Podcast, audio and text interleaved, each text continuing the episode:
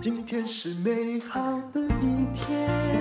欢迎收听人生实用商学院。今天要来讲这本书啊，它是全球有百分之五十的富豪都是他教出来的，听起来很厉害，对不对？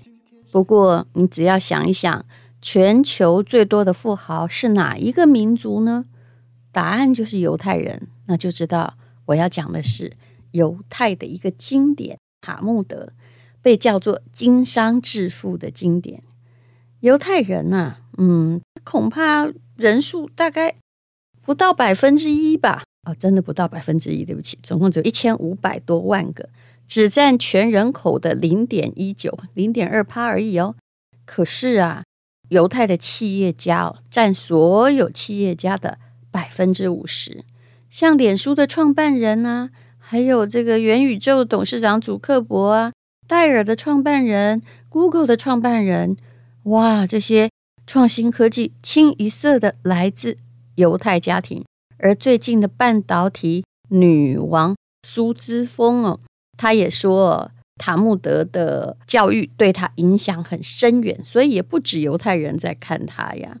那么，到底塔木德是在教什么呢？就是全球最有钱的企业家，犹太人可超过百分之五十。这当然不是哪一个民族智商比较高的问题。事实上，据科学家研究哦，虽然犹太人很多人呢，像爱因斯坦看起来挺聪明的，对不对？但是啊。这肯定是后天造成的。每一种人种，他先天的智商平均值都差不多。全世界的钱都在美国人口袋里，而美国人的钱在犹太人口袋里。这也是以色列这个小小的国家可以啊生存这么多年的很大的原因，因为它背后啊有你看不到的实力。那么塔木德到底有多厉害呢？我看到了《远见》杂志哦，因为塔木德它里面呢有所有犹太人的经商智慧，还有金钱观呢。那跟致富相关的有六大精髓，你要不要听听看？第一，小孩从三岁就开始建立金钱观了，他们很注重理财教育。小孩满周岁的时候就可以得到股票，这到底是怎么送的哈？这有时候一岁好像很难开账户。那么他还送了一套教养金钱观的时间表，比如三岁的时候，他就要认识货币、硬币跟纸钞。我真的觉得我们教数学教得太早，但是教认识钱教得太慢了。第四，要教他简单的算术，就自己要会去买东西找钱了。我说真的，哎，这以前呢、啊，我自己因为金钱匮乏嘛，小时候就知道有钱你才能够。自己做主买一些东西。四岁时，我应该就会出去花一点小钱了。可是我们的孩子啊，就不知道为什么，他到十四岁还很不爱自己花钱呢。没关系啦，大家都说大只鸡晚啼哦，但其实早一点教会比较好。五岁的时候要让小孩知道钱是怎么来的，还有它的用途。七岁的时候，孩子要看得懂商品的价格。培养用钱消费的概念，他会学会比价。八岁的时候，要让他们靠着劳力智力换取金钱，也就是他要学到一件事情：没有任何东西是免费的，包括你从父母这里拿到的零用钱。犹太家庭真的是这样教的。九岁，他就要开始制定一周的支出计划，不是什么东西都爸妈出钱就可以。你知道我们的理财教育，只要看什么就知道失败，就是小孩自己舍不得花钱，但是跟爸妈出去的时候就会吵，就要买那个 Nike 的球鞋，然后才愿意跟你出门。这就是把你的钱跟他的钱放在两个心理账户。那以后哦，哎，你会觉得好像没怎样哦，这孩子就是聪明嘛，投机取巧。不过啊，只要有心理账户问题，以后你传给他的财产遗产跟他自己赚的钱。恐怕也是在两个心理账户，那么你给他的钱，他就可以任意花费，因为是不劳而获的嘛，对不对？想一想就知道，其实有些概念稀疏平常，可是培养久了挺可怕的。十岁的时候，他就要强迫储蓄，告诉他天有不测风云。那呃，塔木德到了十二岁的时候呢，就要告诉你哦，什么是商业的行销，要知道不要被广告术语迷惑。那至少呢，已经要制定一个月的支出计划了。很多的金融术语，就算似懂非懂，但是爸妈也会讲解。金钱教育是犹太人不可缺的一部分。家长也会借着像大富翁游戏的方式，让小孩学会理财。其实大富翁挺不错的，我小时候很爱玩大富翁，他就是告诉我一个启示：放在我们这种经济成长的这一代是有用的。就是你不断的买房子的话，不久呢，你就可以一直收租，弄到别人破产。这就是大富翁游戏啊。那你从小也最好去训练小孩到超市去采购。啊，最好不要跟你推一部车哈，一直告诉他说这个不可以买，那个不可以买，而是给他钱，让他用有限的钱买他需要的东西。那不是什么东西，如果都是全家公有共享，他就会觉得多吃一点也无妨啊。塔木德的金钱观是鼓励孩子自食其力的赚钱，明白赚钱是光荣的事。他们的家长可不会告诉小孩说，你读书就好啦，什么事都不用管。如果是这样，你觉得可以培养出祖克伯吗？不可能的嘛。第二呢，是你要凭自己的努力去改变命运。塔木德有一个故事：犹太教士遇到一个愁眉苦脸的青年，他就问孩子：“你为什么闷闷不乐呢？”青年说：“我是穷光蛋，没有工作，没有收入，三餐不继，也没有房子，怎么会快乐？”那这位教师就说：“傻孩子，你应该要开怀大笑啊！为什么呢？因为你是百万富翁。”于是这教师就问这个青年几个问题：如果我要出二十万金币买你的健康，您愿意吗？不愿意。如果再出二十万金币买青春，你愿意吗？你会变成小老头，不愿意。如果我出二十万金币买你的这么帅的外表，你愿意吗？啊，变成个丑八怪，不愿意。如果我再出二十万的金币买你的智慧，让你变成一个阿达，你愿意吗？不愿意啊。然后教师就说：“那如果我出二十万金币让你去杀人放火，你愿意吗？”啊，这青年就说：“我才不要呢！啊，魔鬼才会答应。”所以这位。教士说：“你看，我已经开价了一百万金币，都买不走你任何东西。那你本来就是百万富翁啊，这也是一个身负哲学意义的问题啊。”那么，这个青年听了这个故事之后，道谢离去。他知道他不是穷光蛋，他不需要沮丧，他的人生是有很多本钱的。第三，塔木德在讲什么？讲啊，你要。正式的去看待金钱，钱不是罪恶。其实这是很多人的问题啊。比如说写理财书，人家就说你是爱钱女作家。哎呀，好像一个女人哦，可以活得自食其力啊，就是一种罪恶。我觉得这样的人脑袋的确是有问题的。其实，呃，如果你没有钱，你也一样哈、哦。你这个脑袋的机构、里面的处理措施没有做好，没有钱你也会去。杀伐掳掠，谁说有钱一定脑满肠肥？做善事的人也很多呀。嗯，那么至少哈，你有一点钱，你就不必为下一餐烦恼。你知道，有些人走到了穷途末路，没有钱，什么事也都得做出来啊。你遇到那些抢劫的人，他们是不是每个都告诉你说我也没路了，所以只好去侵害别人呢？塔木德这本经书里面说，金钱会使。说坏话的人舌头发直，会使举起屠刀的人眼神呆滞。金钱可以购买礼物，敲开神紧闭的门窗。这句话什么意思？可能要详加解释。可是无论如何，就是要叫你可以使用钱。当你使用钱，有一些事情会比较好使。你应该听过“不用花钱的最贵”，对吧？还有呢，啊，能够用钱买到的最便宜，这或多或少也是有一点犹太的智慧啊。那么，犹太人一向认为啊，没有钱是一种危害。其实这跟他们的民族性有关。犹太人笃信上帝可是啊、当然他们是旧约了哈，惨遭灭国之祸，这一辈子啊，这千年来都颠沛流离，想生存下来，想要当一杯赶走，你就要有地方去，那至少口袋里要有钱才能养活孩子啊。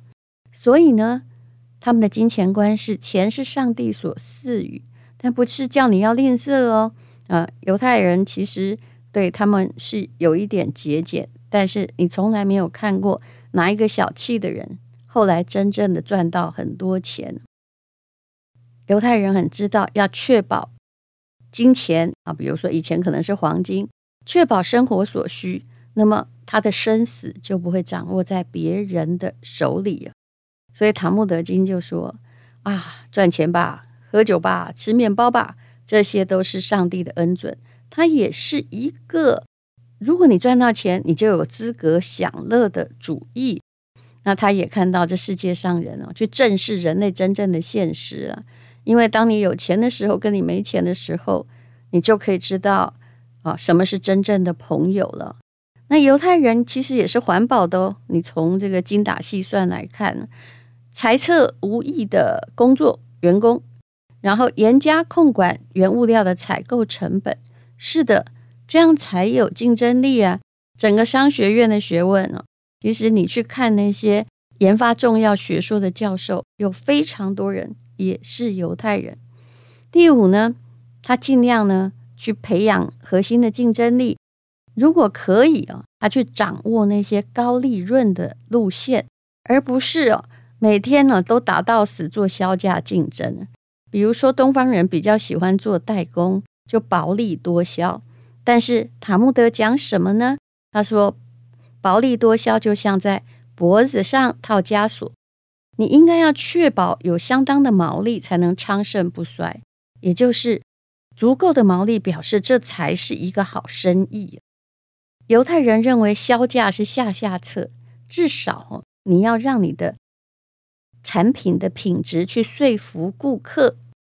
如果你可以让顾客说‘我完全不打折’。”但是哦，我是好东西，你还是会来买，你就成功了。你有没有觉得 LV 就是这样做出来的，不是吗？哦，或者是爱马仕，我不打折，你也会来买啊。嗯，当然他们有另外一套方式，比如说爱马仕，你买铂金包，他就给你配销哈，把这些比较卖不出去的销出去。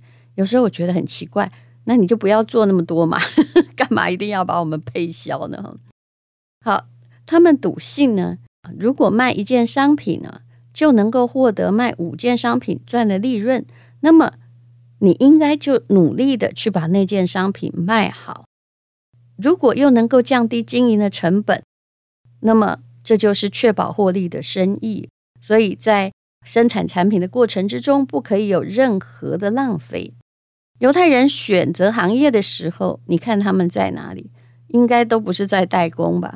他们是高报酬的领域，比如说金融保险啊、投资啊、啊、创投啊，还有钻石、珠宝啊、啊、还有房子啊、拍卖啊。其实这些高利润的行业里面，最重要的常常就是犹太人的集团。华尔街的精英有百分之五十也都是犹太人哦，哈，很多的珠宝、钻石商人都是犹太裔，当然现在还有印度裔。再来要谈到了富贵险中求，犹太人的风险管理是做得还不错的，风险是一个很大的机会。比如说美国的首富洛克菲勒，他也是犹太人，人家也是白手起家，就是最老的那个洛克菲勒。他的第一份工作在贸易公司，慢慢了解什么叫做国际贸易。一八五九年，你猜他才十九岁呢，就跟人家共创了谷物牧草公司，抓住了，嗯，人家有风险，他赚钱了。南北战争抓住了契机，从那里开始累计了惊人的财富。很多富翁都在花天酒地，但没没有哦，他每天都紧盯着战争的动态，办公室的墙壁贴满了战争的实况图。他就自己在那儿分析，那时候电脑软体并不发达，去抓住怎么样致富的机会。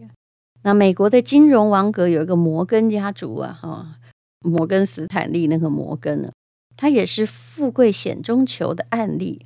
其实啊，他刚开始是开咖啡厅的，累积实力之后就开了旅馆。后来呢，他开了保险公司，保险公司应该稳赚不赔，对不对？可是啊，那一次运气不好，纽约发生大火，他公司的股东心里想啊。哇，这一赔起来，我们就完蛋啦。那么就出脱持股，这位约瑟夫·摩根就卖掉他的旅馆来承接股份了，就是把自己变成了大股东。但是他的条件就是，嗯，我要大幅提高保费喽。这是一个赌注，大幅提高保费未必人家要保，当时的经济也没那么好哦。那么。就有位朋友哦看法跟约瑟夫一样，两个人出资十万美金去解决那个火灾的理赔的危机。可是他其实啊，就一边在赔钱，那股东一边撤退，把股票卖给他们。但是就在这个同时，却赚回了大笔现金，来了一堆新客户。你知道为什么吗？因为啊，你看到的是危机，有钱人看到的是机会呢。保险公司因为迅速理赔，所以大家都觉得说火这么大，你这么可靠，于是他们的信用就口碑传播深远，让他哦后来还倒赚了十五万美金。现在听起来十五万不多了，当时可是一个大钱呢。所以他看到的是机会，火灾会让很多人想要保火险。如果你具备胆识和勇气，那么。做好风险控管，就有机会成功。说起来容易啦，但是那也要家里本来就有资本呢。所以这个问题就在于，如果你完全没有资本，你本来就是会对一点点小损失啊啊、嗯、非常的计较，或一点点小赔你就想落跑。犹太人会变成商人的民族，商法的民族。他们呢，就是呃，在塔木德里面呢，教导自己的子民。很多的道理，其中也还包括七天试用不满意可以退费，这都是犹太人先创造出来的。那还有哈，最早没有统一定价嘛，他们讨价还价达成交易，可是很可能讨价还价了了半天，价格比隔壁高啊。但塔木德就明确规定，如果成交价高于行情的百分之十六。这个交易就自动失效了，买方可以退费，所以这也是信用的保证。以上就是犹太家庭的理财观，他们可以培养出主克伯啊、戴尔啊、电脑等富豪哦，不是偶然，而是后天的教育。我感觉我现在有一点来不及了哈，但是如果大家孩子还小的时候要努力，还有哈，就如果家长本身已经没有理财脑袋的话，那下面的孩子你怎么教都会有问题，他没有办法在生活中实现嘛。苏姿丰的爸爸说，后来哈，这个女儿到了美国嘛，啊，她呢，好是靠犹太人经典塔木德教养思维长大的。他的小孩哦，虽然一直哦从小到大不管在哪都拿第一名，but 如果他只是接受华人教育。现在一定不是苏姿丰，不是吗？相信你我都知道为什么。谢谢你收听人生实用商学院。今天是勇敢的一天，没有什么能够将我